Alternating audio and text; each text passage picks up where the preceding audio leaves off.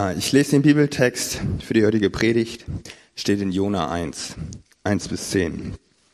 Das Wort des Herrn erging an Jona, den Sohn Amithias. Mach dich auf den Weg und gehe nach Ninive, in die große Stadt, und drohe ihr das Strafgericht an. Denn die Kunde von ihrer Schlechtigkeit ist vor mein Angesicht her heraufgedrungen. Jona machte sich auf den Weg, doch er wollte nach Tarsis fliehen, weit weg von Angesicht des Herrn.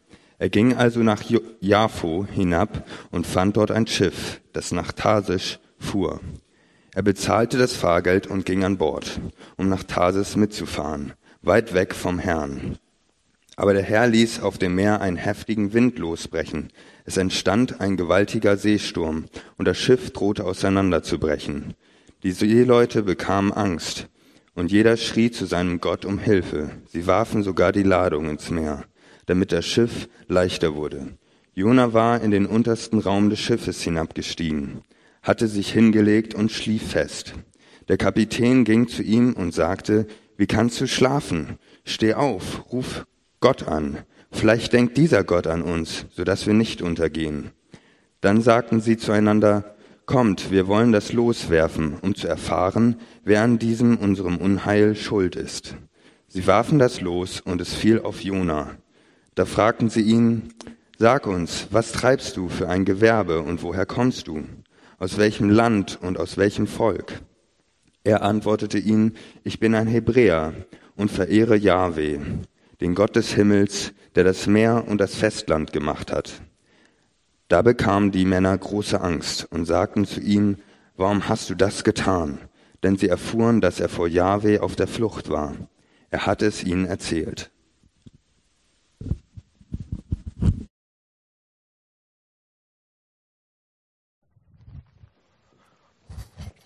Guten Morgen, alle miteinander.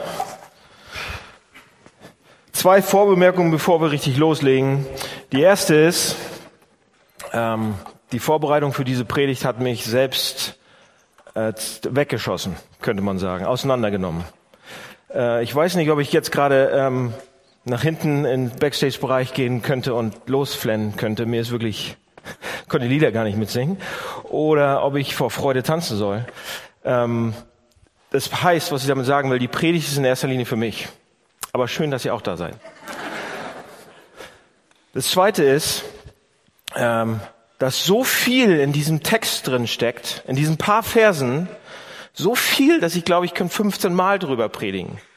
Und das, was ich hier habe, das sind dreieinhalbtausend Wörter. Das dauert normalerweise 30 Minuten. Aber ich weiß nicht, wo wir heute rauskommen. Tatsächlich.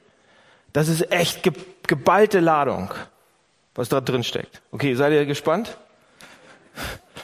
Ich muss noch mal. Nee. Lass uns mal beten, dann geht's los. Äh, lieber Herr, vielen Dank für diesen Text, vielen Dank für Jona, vielen Dank für das, was du uns damit sagen willst, auch heute für uns, ähm, für Hamburg, für diese Gemeinde, für jeden, der heute Morgen hier ist, ob er Christ ist, aber auf der Suche ist, aber noch kein Christ ist, wo auch immer wir stehen. Danke, dass du was für uns hast heute Morgen. Amen. Also, Ihr habt schon mitgekriegt, wir fangen eine neue Serie an, eine neue Predigtserie über die nächsten paar Wochen. Ähm, und es geht um Noah, äh, um jo Jona. Jona, da geht's schon los. Um Jona. Und ähm, ich fange nicht bei Jona, bei Noah an. Ich mache jetzt Jona weiter. So. Und ähm, und es ist ein kurzes Buch, eigentlich nur ein paar Kapitel, vier Kapitel, aber es ist ziemlich bekannt. Jeder kennt es irgendwie, oder? Jona und der Walfisch. Der Walfisch, der Fisch. Ja? Ihr kennt das, ihr habt schon mal gehört, alle Leute kennen das, da wurde jemand verschluckt und ihr kennt auch, nee, wartet, es gibt ein paar Überraschungen im Buch, die erzähle ich jetzt noch nicht, die kommen gleich. Ja, es gibt echt viele Überraschungen.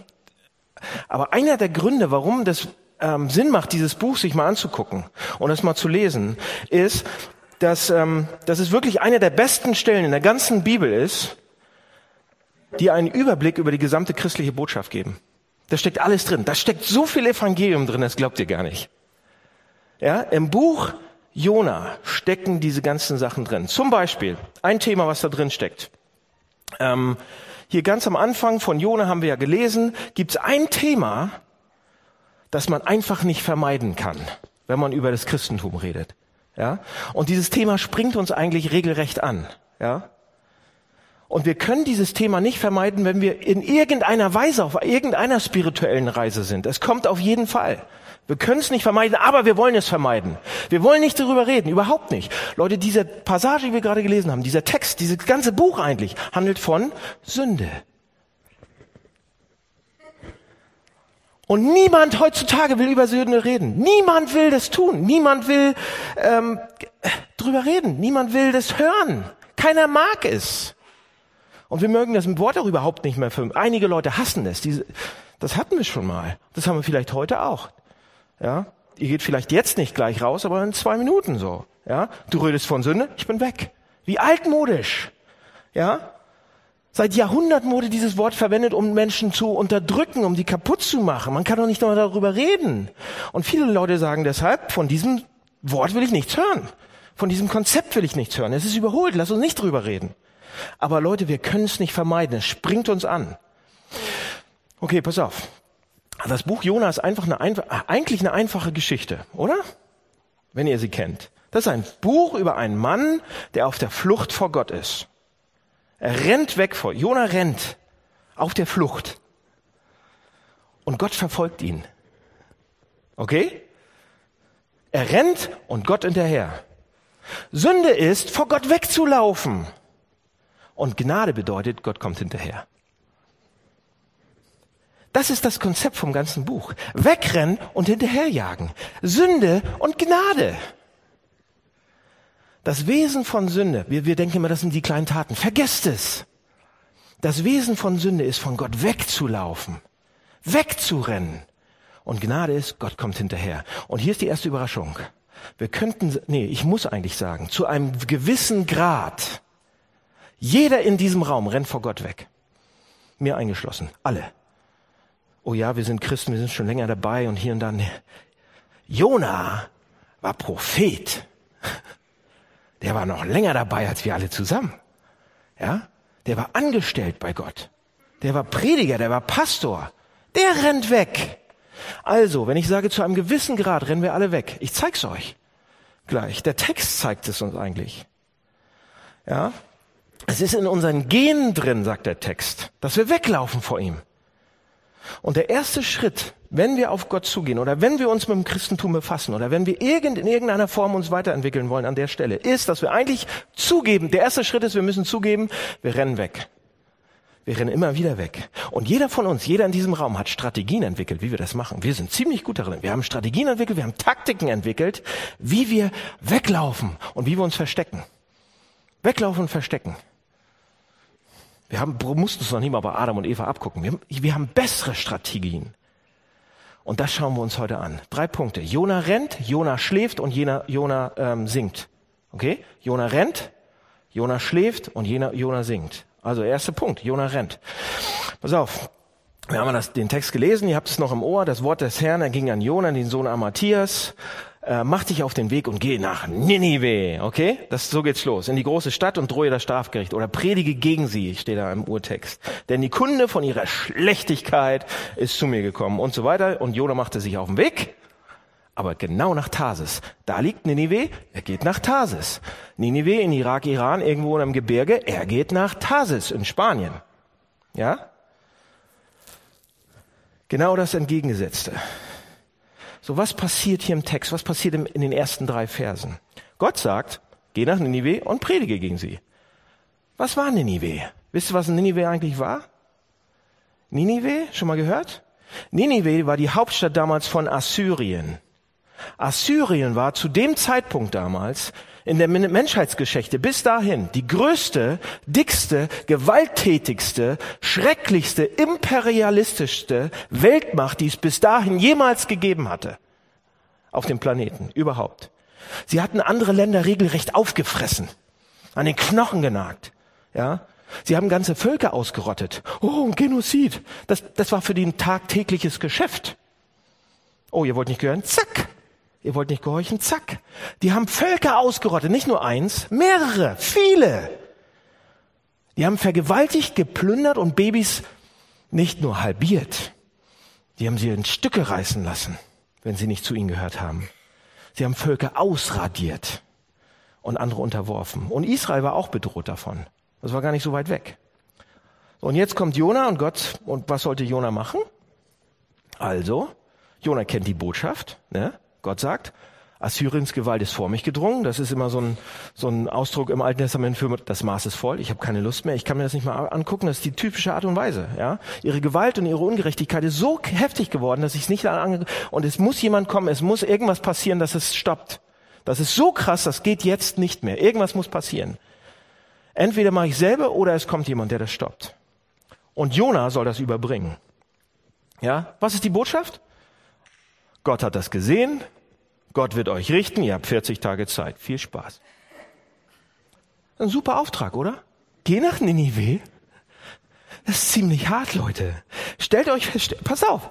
Hier ist ein Beispiel, wie man das vergleichen. Stellt euch vor, ihr bekommt einen Auftrag und ihr sollt mitten im Zweiten Weltkrieg, 1942, 1943, mitten nach Berlin reinmarschieren, Friedrichstraße, Alexanderplatz, wie auch immer, euch hinstellen und gegen Hitler, gegen Goebbels und gegen Himmler predigen. Und sagen, das, was ihr macht, ist, ne, kehrt um. Tut Buße. Ja? Oder könnt ihr euch vorstellen, ein paar Jahre später im Kalten Krieg nach Moskau reinmarschieren und genau das gleiche predigen oder jetzt in Nordkorea oder sonst irgendwo? Könnt ihr euch das vorstellen? Was wären eure Chancen? Was würde passieren mit uns? Leute, das Beste, was passieren könnte in so einer Situation, ist, dass sie uns auslachen oder wegjagen. Dass sie uns vielleicht noch kaputt schlagen oder verspotten. Das Beste, was passieren kann, ist, dass sie uns Tomaten an den Kopf schmeißen und tote Katzen. Diese Steifen. Das wäre die beste Sache. Das Schlimmste, was passieren kann, ist das Inhaftierung und Tod. KZ, wie auch immer. Ist oft genug passiert. Und Gott schickt ihn da rein. Gott schickt ihn dahin. Und Jona geht nicht. Natürlich nicht. Wer von euch würde gehen? Natürlich nicht. Ja, keiner will gehen. Das ist wie Selbstmord. Ich bin doch kein Kamikaze-Pilot. Naja, ich gehe nicht. Leute, ich habe Angst, könnte man denken. Der geht nicht, der, der hat Angst um sein Leben. Aber, und das ist die zweite Überraschung im Text, das ist nicht der Grund, warum er nicht geht. Es ist nicht der Grund, warum er nicht geht, warum er flieht. Und jetzt kommen wir ein bisschen näher. Warum rennt er weg? Hä? Warum geht er nicht? Er sagt es deutlich in Kapitel 4, Vers 2. Das haben wir noch nicht gelesen, weiß ich. Das war jetzt eine blöde Frage, aber Kapitel 4, Vers 2, da steht, warum geht er nicht? Und da sagt er, da gibt er die Antwort. Sehr, sehr klar, sehr genau. Er sagt wörtlich, ach Herr, Ach, lieber Gott, ich hab's ja vermutet, als ich noch zu Hause war. Darum wollte ich auch nach Spanien, nach Tarsis. Ich wusste es doch. Du hast so viel Liebe, so viel Erwarm, so viel Güte, so viel Geduld. So viel Liebe ohne Grenzen. Das Unheil, das du androhst, tut dir nachher leid. Seht ihr, Jona weiß, er kennt seinen Gott gut. Er weiß, es ist ein heiliger Gott und es ist ein gerechter Gott. Aber er weiß auch, dass es ein barmherziger und liebevoller Gott ist. Ein gnädiger Gott. Gnade. Jona weiß das. Und hier, passt mal auf, hier ist das Argument. Wenn Gott wirklich Ninive zerstören wollte, dann braucht er doch keinen Propheten. Das kann er doch ohne Prophet. Wenn er Ninive wirklich auf die Nuss geben will, dann braucht er doch nicht Jona. Und deshalb weiß Jona ganz genau, dass der einzige mögliche Grund für Gott einen Boten dahin zu schicken ist, dass er Ninive noch eine Chance geben will. Ja, er will Ninive verschonen. Er will Ninive tatsächlich verschonen. Er will es retten. Er will Erbarmen zeigen, trotz ihrer Schlechtigkeit. Egal wie schlimm die sind, er will ihnen helfen. Er will sie vor der Gewalt, von der Gewalt wegziehen. Und Jona sagt, ich will das nicht. Israel wird dann bedroht sein, sagt er wörtlich. Israel wird bedroht sein, ich will das nicht, dann wird Israel in Gefahr sein. Also läuft er weg. Warum? Seht ihr, man könnte auf den ersten Blick sieht es fast so aus wie, er hasst die Nineviten. Ja? Er hasst sie wirklich. Die sollen nichts Gutes kriegen. Das sieht fast so aus wie Rassismus. Die sind schlecht, egal was sie gemacht haben. Ich hasse die, aber wir sind, ich will, dass die, ja? Ist, pff, ich will, dass sie richtig an draufkriegen. Wollen wir ja manchmal auch. Wir ticken ja genauso. Wenn Nazi was draufkriegt, habe ich ja nicht so viel dagegen. Ja? Die Nazis auf der anderen Seite, wenn ein anderer was draufkriegt, habe ich auch nichts dagegen. Ja? Abgespeckte Version davon ist, wir, wir machen das die ganze Zeit. Wir, wir machen andere runter, damit wir uns besser fühlen können. Selbstgerechtigkeit nennt die Bibel, Bibel, Bibel das an allen Stellen.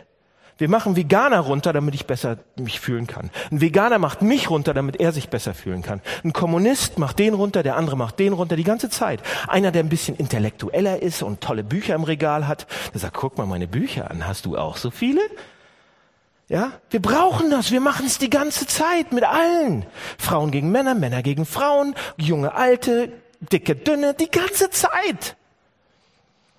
Man könnte fast denken, ja, was Jonah da macht, das ist ja fürchterlich. Das ist ja Rassismus. Wie kann er so rassistisch sein? Und schon haben wir es auch gemacht, ihm gegenüber. Ja? Merkt ihr was? Wir sind, da fallen wir schon in die Falle. Aber das ist noch nicht alles. Das ist nicht der eigentliche Grund. Das ist nicht der eigentliche Grund, warum er wegläuft. Das ist der oberflächliche Grund, das, so sieht es aus. Aber hier kommt der eigentliche Grund. Pass auf. Warum läuft er weg? Solange alles gut geht in seinem Leben und in seinem Sinne, solange gehorcht er Gott. Aber solange, sobald etwas nicht mehr in seinem Sinn funktioniert, läuft er weg. Solange ich, das funktioniert und alles und Gott macht, was ich will, dann finde ich ihn gut. Solange Gott mir nicht reinredet in mein Leben, finde ich ihn gut, okay. Solange Religion und Christentum und diese ganzen Sachen Kirche ihren Platz hat, da wo es hingehört, nämlich im Schrank, das ist gut. Ja? Er sagt, Jonah sagt damit, wenn ich tue, was Gott will, wenn ich, wenn ich, wenn ich gehorche, Leute, dann wird's, wenn ich nach Nineveh gehe, dann wird, dann wird's schlecht für mich. Aber nicht nur für mich, für meine Familie, für mein Volk, für alle. Und deshalb darf ich Gott nicht gehorchen an dieser Stelle. Leute, und das ist ein Grundproblem, das muss ich ein bisschen ausläutern. Das, das Grundproblem, das fing schon bei Adam und Eva an. Seht ihr, da ist diese Stimme im Garten, was auch immer es war, reden wir jetzt gar nicht drüber, da ist diese Stimme im Garten. Gott hat euch gesagt, vertraut mir, gehorcht mir, seid mit mir.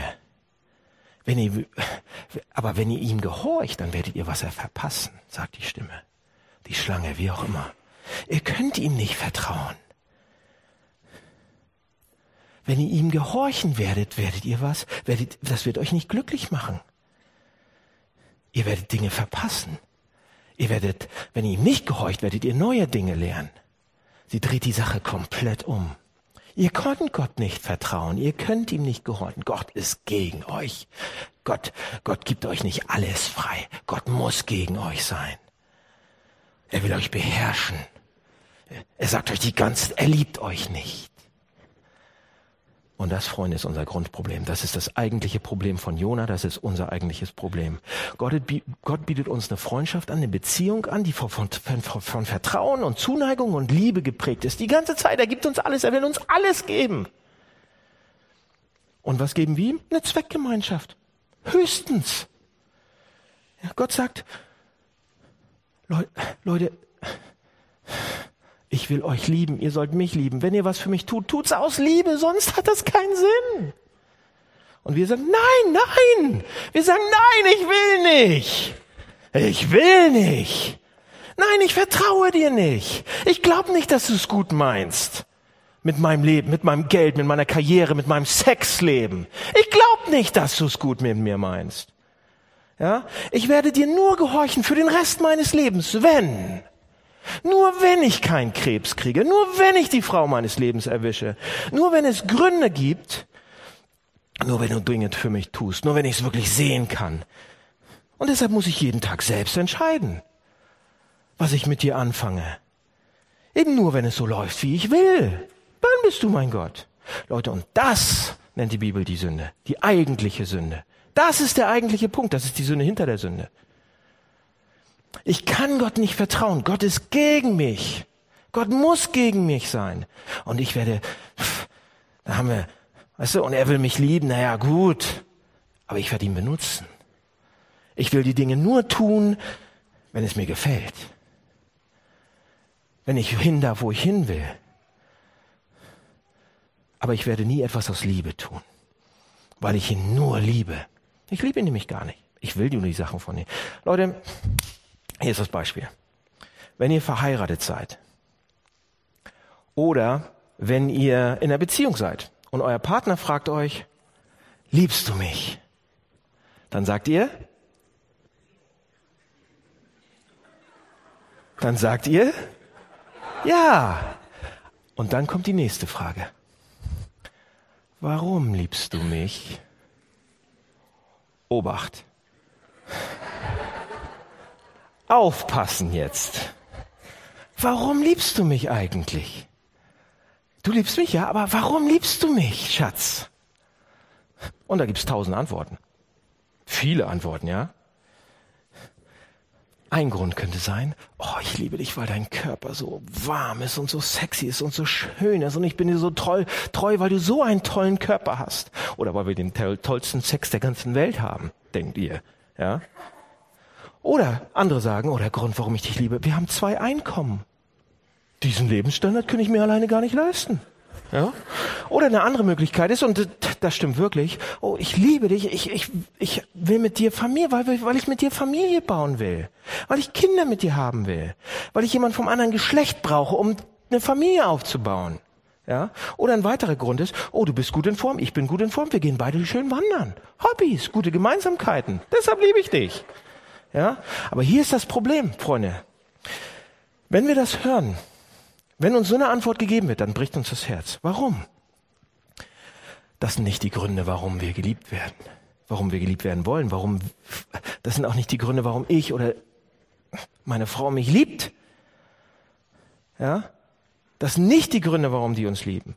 Das sind die Gründe, warum mein Ehepartner Sex liebt oder Kinder liebt oder Hobbys liebt.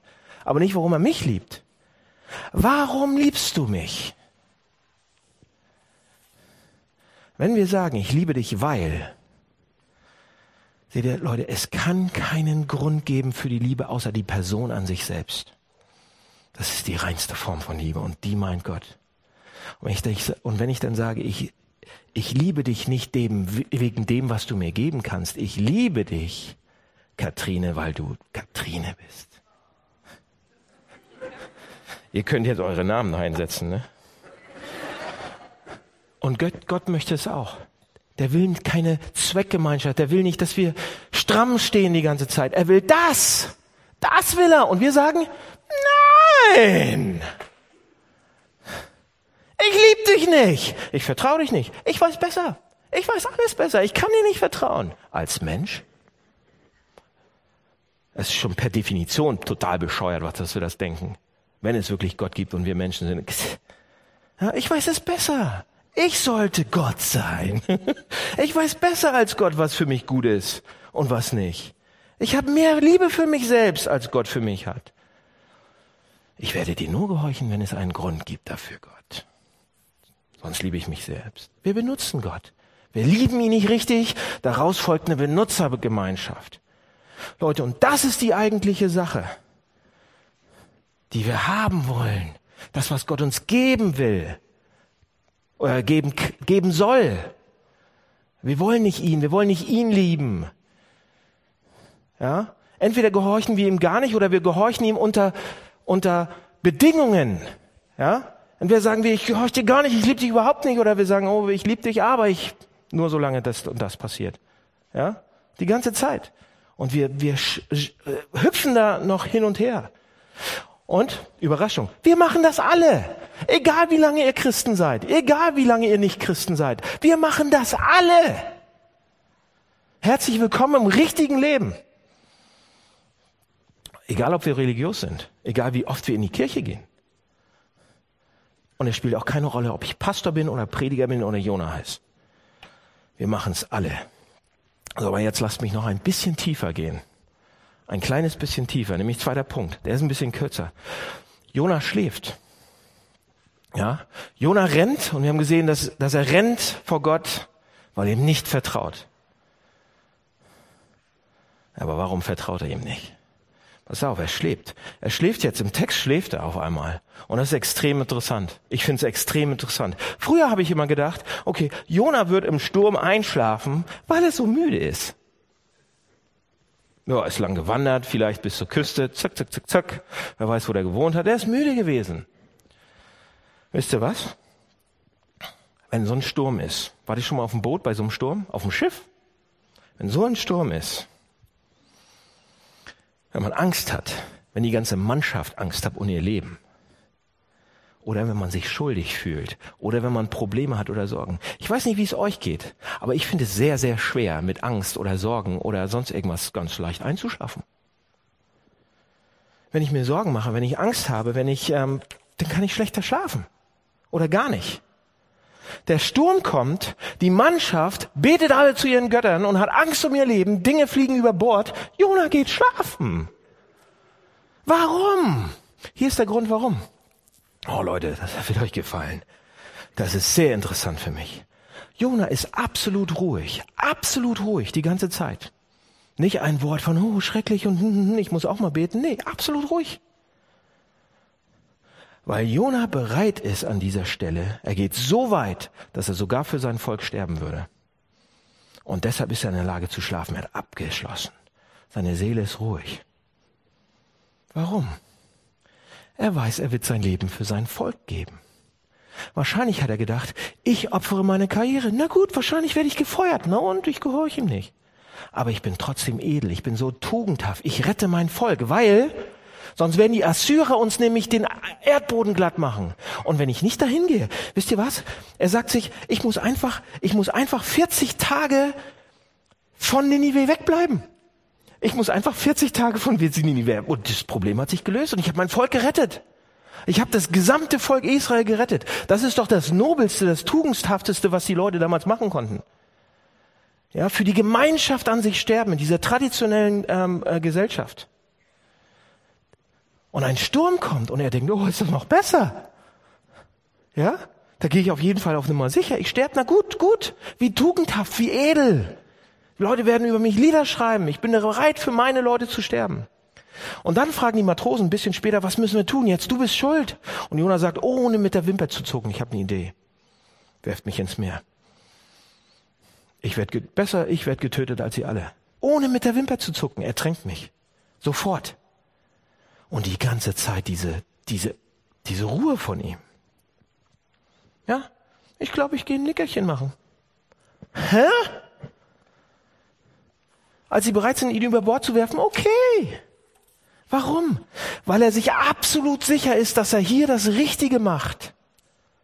Keine Zweifel, keine Gewissensbisse, absolute tugendhafte, edle Sache hat er davor. Und was bedeutet das? Nun, was bedeutet das, Leute? Pass auf. Jona ist gehorsam gewesen gegenüber Gott immer. Er ist religiös immer. Er war ein Pastor, er war ein Christ, wie auch immer, was auch immer. Solange die Dinge gut laufen für ihn, solange alles so läuft, wie er das möchte. Jetzt das Gegenteil. Da wird die, die wichtigste Sache in seinem Leben bedroht. Und er rennt um sein Leben. Er rennt weg. Er vertraut Gott nicht. Er gehorcht nicht. Er vertraut nicht. Er liebt nur die Sache. So was ist denn die Sache? Wisst ihr, was interessant ist? Steht jetzt nicht hier im Text. Aber in 2. Könige 14, 25 lesen wir das. Da gab es einen König, der hieß Jerobeam, der König des Nordreichs Israel. Und der begann auch eine militärische Expansionspolitik zu machen. Das waren erfolgreiche zehn Stämme damals, die, die sind größer geworden. Assyrien war zwar auch, aber die waren noch weit weg. Die waren gerade am Überfallen von allen anderen, bloß nicht Israel. Und Israel hat sich so auch ein bisschen ausgebreitet. Breitet. Und Jona hat da auch gelebt zu der Zeit. Ja. Und der fing auch an, der, der, der König, Menschen zu erobern und seine Grenzen zu erweitern. Und Jona unterstützte diese Expansionspolitik des Königs. Mit seinen Predigten, mit seiner geistlichen Führung und so weiter. Jona war glücklich mit dem König. Der König war glücklich mit Jona. Jona war ein geistlicher Führer, der Prophet in dem ganzen Reich. Er hat die Nation angeführt. Alle haben ihm zugejubelt. Alle haben geklatscht. Jona, du bist der Beste. Er war der erfolgreiche Anführer in einer erfolgreichen Nation, in einem erfolgreichen äh, Volk sozusagen. Und wenn er jetzt nach Ninive gehen müsste, der Hauptstadt von Syrien, in großen, in diesem, in diesem neuen, überwältigenden militärischen Moloch sozusagen, dann würde das überhaupt nicht gut für Israel sein. Überhaupt nicht. Und Jonah dachte, wenn er ging und sie nicht bereuen, okay, dann würde ich, weißt du, wenn ich jetzt laufe, dann sterbe ich, na gut. Aber wenn sie bereuen, wenn sie umkehren, wenn Gott wirklich gnädig ist, dann fällt alles in sich zusammen, dann wird alles zerstört. Und dann ist Israel komplett in der Gefahr.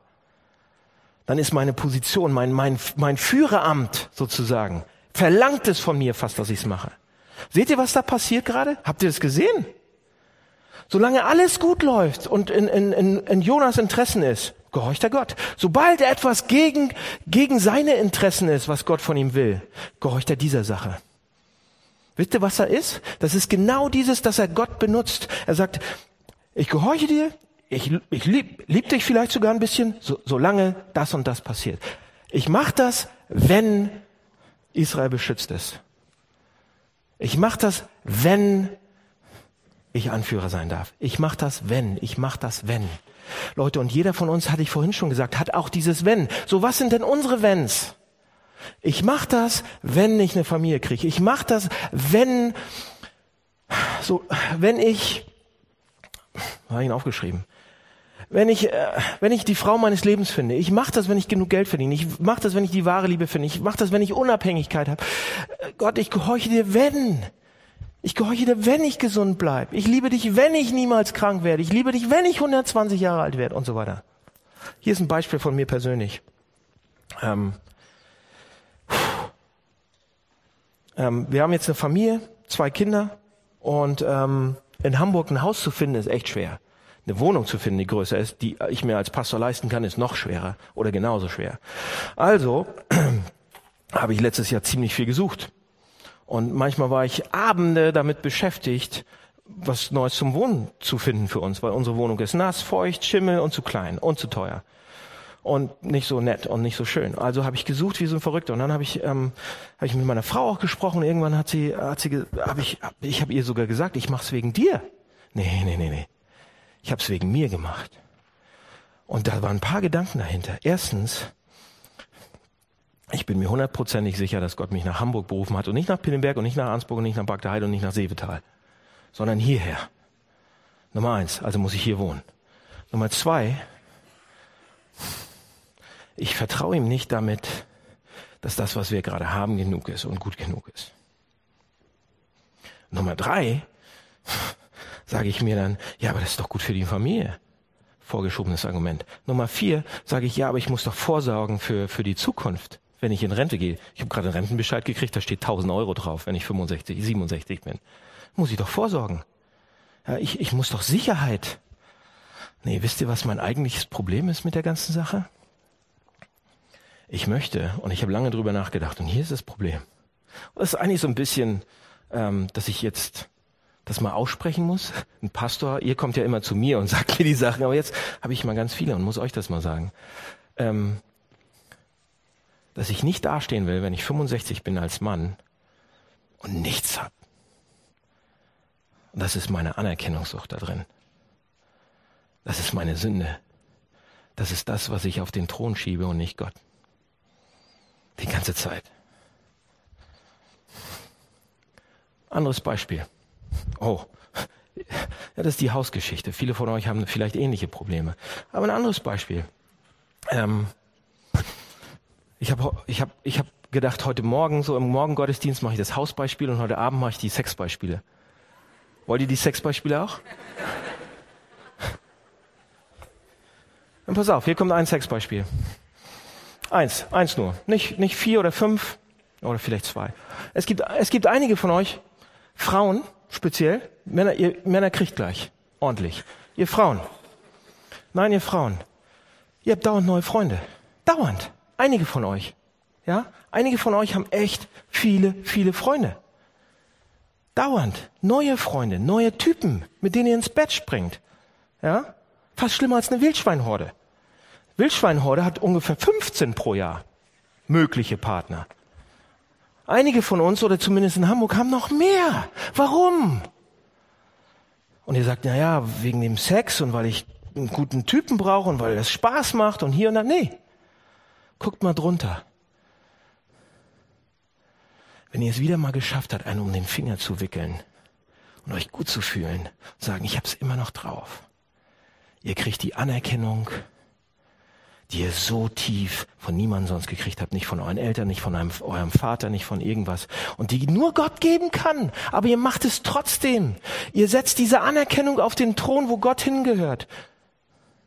Ihr tauscht es aus. Ihr vertraut Gott nicht, dass er es gut meint. Okay, ihr Männer. 90 Prozent von euch gucken sich Internetporn an. Pornos. Und die anderen 10 Prozent lügen. Ja? Das heißt, wir haben ein Riesenproblem hier. Warum machen wir das? Warum macht ihr das? Und ihr sagt, ja gut, wir mögen Frauenkörper.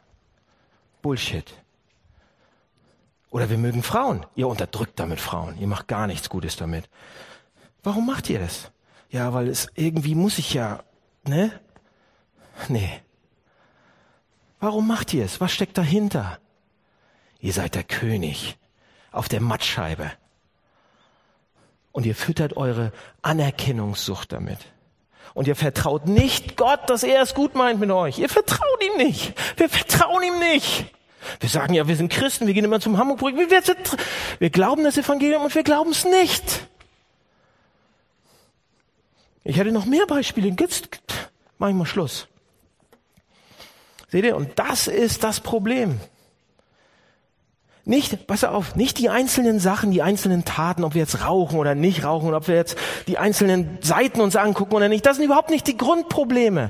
Das Grundproblem ist, was wir haben, dass wir Gott nicht vertrauen und dass wir an seiner Stelle irgendwas anderes gesetzt haben. Dass wir sagen, okay, ich gehorche dir Gott, solange es gut ist, wenn das und das passiert, und wenn nicht, seht ihr, was auch immer hinter diesem Wenn steht, das ist mein Ersatz. Das ist mein Ersatzgösse. Ich vertraue dir, Gott, wenn ich immer Anerkennung bekomme von allen Sachen. Durch diese und diese und diese und diese Sache. Oder wenn ich immer Sicherheit bekomme durch diese und diese und diese Sache. Leute, das steckt im Text drin.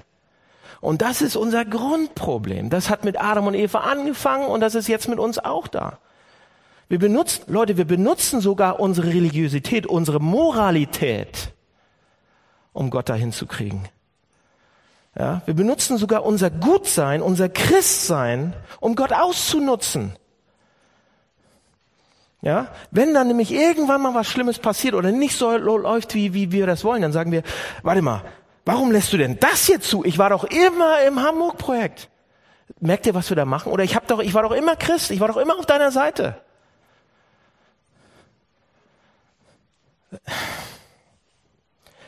Die Predigt ist zuerst für mich. Zuallererst. Und deshalb hat sie mich so auseinandergenommen letzte Woche. Okay, warum rennt Jona? Weil er Gott nicht vertraut. Oh, er ist ein heiliger Mann, er sündigt nicht. Oh doch. Das, was da drunter ist, nennt die Bibel Sünde. Ja. Er verstand nicht wirklich, was Sünde ist. Er hat nicht die Tiefen von Sünde verstanden. Er hat nicht die Natur von Sünde verstanden, wie, wie, wie tricky unser Herz ist, dass es dauernd, dauernd, dauernd diese neuen Taktiken entwickelt. Er dachte, er war ein guter Mensch. Wir denken, wir sind gute Menschen. Im Grunde genommen sind wir gute Menschen. Wir hacken Babys nicht in zwei Teile. Wir sind im Grunde genommen gute Menschen. Weil er dachte, er war ein guter Mensch. Ja? Und der Gedanke dann, dass Gott ihn liebt ohne Ende und alles für ihn tut, der hat ihn nicht verändert. Weil er ein guter Mensch ist. Der verändert. Und genauso ist es bei vielen von uns. Wir fragen uns ja, warum verändere ich mich nicht? Warum verändert mein Charakter sich nicht? Weil wir denken, wir sind gute Menschen. Weil wir nicht die Tiefe von der guten Sündenlehre haben. Und das ist der Grund, warum eine normale, warum eine normale Leute hier in, in, auf, in unserer Kirchenbänken, auf unseren Kirchenstühlen sich überhaupt nicht verändern. Aber ist da. Es ist da und es ist nicht zu vermeiden, Leute. Tausend Beispiele. So, aber wie wird jetzt Jona verändert? Wir kommen mal zum Schlusskurve. Wie wird Jona verändert? Dritter Punkt. Jona singt. Wie wird Jona verändert? Er wird verändert. Es gibt Hoffnung, Leute. Und deshalb könnte ich tanzen. Ich könnte weinen und tanzen.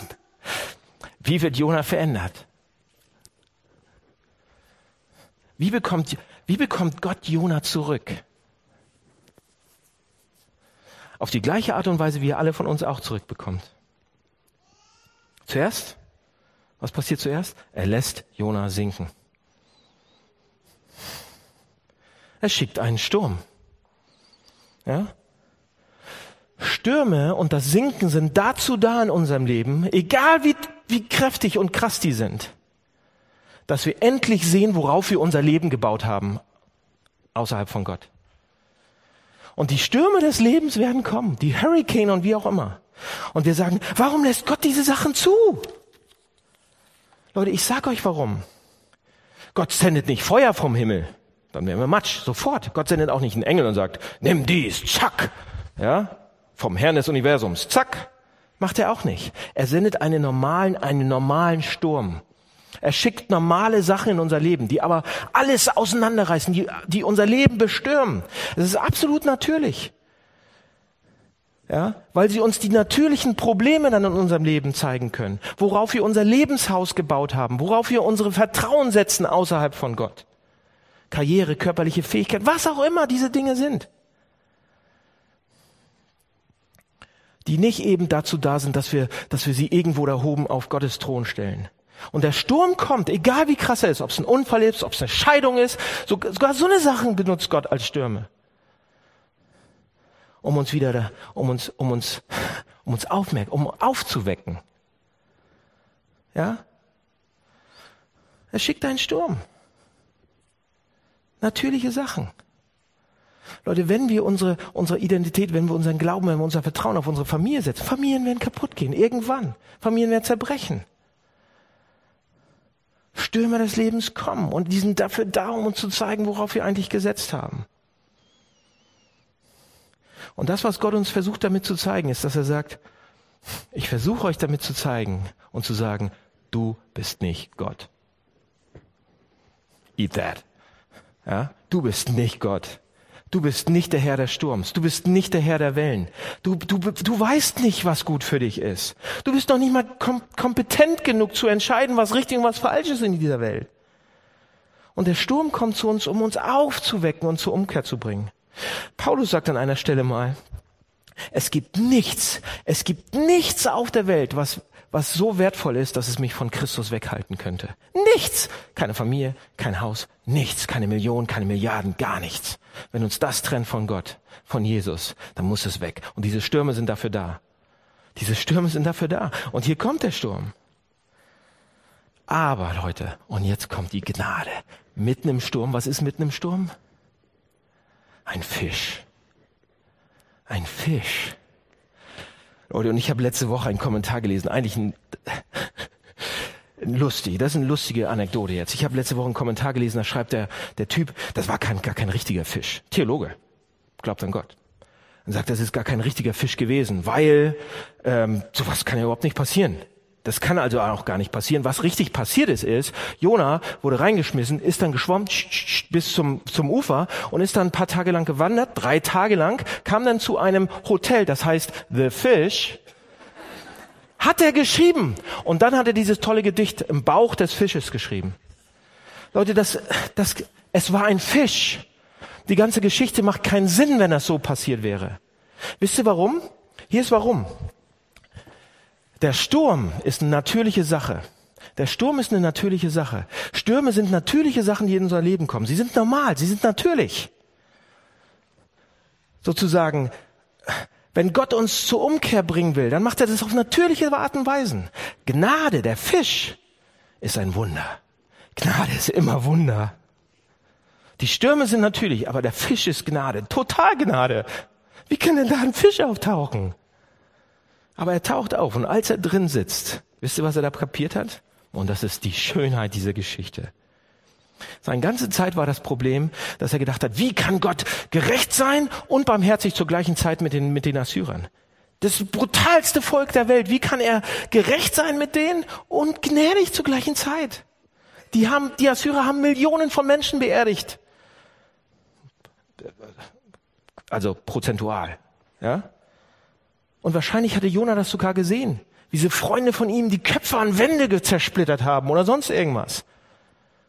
Wie sie, wie sie, wie sie Kinder von Müttern auf Flöcke gespießt haben. Und er fragt sich, wie kann Gott das richten? Wie kann der gerecht sein? Und dann, als er im Fisch sitzt und das kapiert, als er das kapiert, da sagt er, wie um alles in der Welt kann ein Gott wirklich heilig sein? Wie kann er barmherzig sein? Wie können wir, wie können wir einen gerechten und barmherzigen Gott zur gleichen Zeit haben? Das geht doch nicht. Und dann im Bauch des Fisches erkennt er es, es geht doch. Nur wenn Gott gerecht ist, gibt's Hoffnung für die ganze Welt. Entschuldigung. Nur wenn Gott gerecht ist, gibt's Hoffnung für die ganze Welt. Und nur wenn Gott gnädig ist, gibt's Hoffnung für uns. Die Sachen müssen beide zusammenkommen. Die müssen beide zusammenkommen. Also was macht er? Er fängt an, im Fisch, im Bauch des Fisches zu, zu verstehen. Was wir eigentlich viel besser verstehen könnten. Er fängt an zu verstehen. Wisst ihr, und, und jetzt die Frage, wisst ihr, warum Gott den Assyrern vergeben kann? Und noch immer gerecht sein kann? Weil Gottes Sohn auf den Flock gespießt wurde. Er ist gerecht, weil jemand bestraft wurde. Weil Gottes Sohn, weil Gottes Kind, Gottes Säugling, Gottes nacktes kleines Baby auf den Pfahl gespießt wurde wegen uns. Seht ihr? Wie könnte Jona vergeben worden? Wie, wie, wie versucht Gott uns alle zurückzuholen? Immer wieder. Wie holt Gott uns zurück? Wegen dem wahren Jona. Wegen dem besseren Jona. Der wahre Jona ist der eine Jona, der in den wirklichen Ozean des Zornes Gottes geschmissen wird. In den wirklichen Sturm des Zornes Gottes. Und den niemand einfach auffing. Da war nichts, was ihn, er sank. Und er hat es für uns gemacht. Er hat es für dich gemacht, für mich. Matthäus 12 lesen wir, denn wie Jona drei Tage und drei Nächte im Bauch eines riesigen Fisches war, so musste auch der Menschensohn, Jesus Christus, drei Tage und drei Nächte in den Schoß der Erde. Und die Männer, und dann geht's so weiter. Für uns. Der Grund, warum bei Jona nur Wasser kam und dann der Fisch, ist, weil der wahre Jona in den Zorn Gottes geworfen wurde, in den Ozean des Deshalb kriegen wir Vergebung. So kann Gott gerecht und gnädig sein. Aber er lässt es nicht an den Assyrern aus. Er lässt es nicht an uns aus. Keiner von uns ist besser als die Assyrer. Keiner von uns ist irgendwie besser. Er nimmt seinen Sohn. Und das steckt hier im Text drin. Da war der Sturm des Zornes Gottes. Das war nicht nur ein Sturm aus Wasser. Und Jesus wurde da reingesteckt. Aus den Augen Gottes verbannt. Da hat er nicht nur den Boden des Erdbodens so berührt, sondern den, den Boden des Universums. Da war nicht nur Wellen und Wogen mit Wasser, da war, da war Bestrafung, da war Zorn, da war die ewige Gerechtigkeit Gottes auch Jesus. Er wurde in den Sturm geworfen. Jesus wurde in den Sturm geworfen, damit wir gerettet werden können. Versteht ihr das? Nur wenn wir das sehen, Leute, nur wenn wir das sehen, dass wir das verdienen eigentlich, wie Jona, da reingeworfen zu sein, zu sterben eigentlich. Wenn wir in die wenn wir in die Stürme reingeworfen werden, dann ist das für uns ein Zeichen aufzuwachen. Wir werden nicht sterben in den Stürmen. Wir sollten, aber wir werden nicht, weil jemand anders für uns reingeworfen wurde. In den, ja, in den ultimativen Sturm. Und in unseren Stürmen, in der Mitte von unseren Stürmen kommt Gottes Liebe in Jesus Christus und fängt uns auf und isst uns auf. Und wir haben Zeit nachzudenken. Wie ich letzte Woche. Und Leute, nur wenn wir das wissen, dass er das getan hat, für uns, dass er das tun musste für uns, da fangen wir uns an zu verändern. Da fangen wir uns wirklich an zu verändern. Und da liegt das drin, dass wir es wirklich schaffen. Nee, dass er es wirklich schafft, dass wir Dinge nicht mehr tun. Das Evangelium hat die Kraft. Wir fragen uns, warum nicht, warum nicht, warum nicht? Weil wir es nicht richtig in der Tiefe verstehen. Wenn wir zu Jesus Christus kommen, wenn wir zu Gott gehen durch Jesus Christus, Leute, dann wird es immer noch Stürme geben. Natürlich, es wird Wirbelstürme geben, es wird immer noch Probleme geben. Aber wir können ruhig werden, weil wir wissen, Jesus ist da. Und die Stürme, die sonst uns kaputt machen würden von Schuld, von Leere, von Unzulänglichkeit, von Wut, von Angst, die rütteln zwar in unserem Haus, weil es auf Jesus steht und nicht mehr auf unseren Sachen, die wir so machen oder unserer Anerkennungssucht oder sonst was. Leute, da ist Liebe unter den Wellen. Da ist richtige Liebe unter den. Wart ihr schon mal in einem Sturm? Wart ihr schon mal in einem Sturm und seid fast untergegangen? Ich ja, im Sommer. Und man hat mir das auch erzählt, weil wenn, wenn der Sturm richtig wütet, wenn der Sturm richtig wütet und ihr wisst nicht mehr wo aus noch ein und euer Leben steht Kopf und ihr geht unter die Wellen, mucksmäuschenstill, da ist Ruhe, da ist Frieden. Und da ist Jesus Christus. Er trank für uns. Er ist immer noch da. So, das ist die Botschaft von Jona. Jona 1. Nächste Woche geht's weiter. Ich mache jetzt Schluss. Lass uns beten. Ähm, lieber Herr, vielen Dank für Jona und vielen Dank, dass du uns nicht alleine lässt mit Jona und dieser Geschichte, sondern dass du uns jetzt, gerade jetzt dienen willst. Gerade jetzt hinterhergehen willst. Gerade jetzt die Prioritäten neu ordnen willst. Gerade jetzt unsere, unsere Lieben neu ordnen willst. Du bist jetzt hier und wir sind bereit. Und ich bitte dich, ähm, mach's im Abend mal nochmal so richtig deutlich für uns. Danke, dass du reingesprungen bist, dass du ertrunken bist und dass du es freiwillig gern gemacht hast. Wir wollen es so gerne glauben. Amen.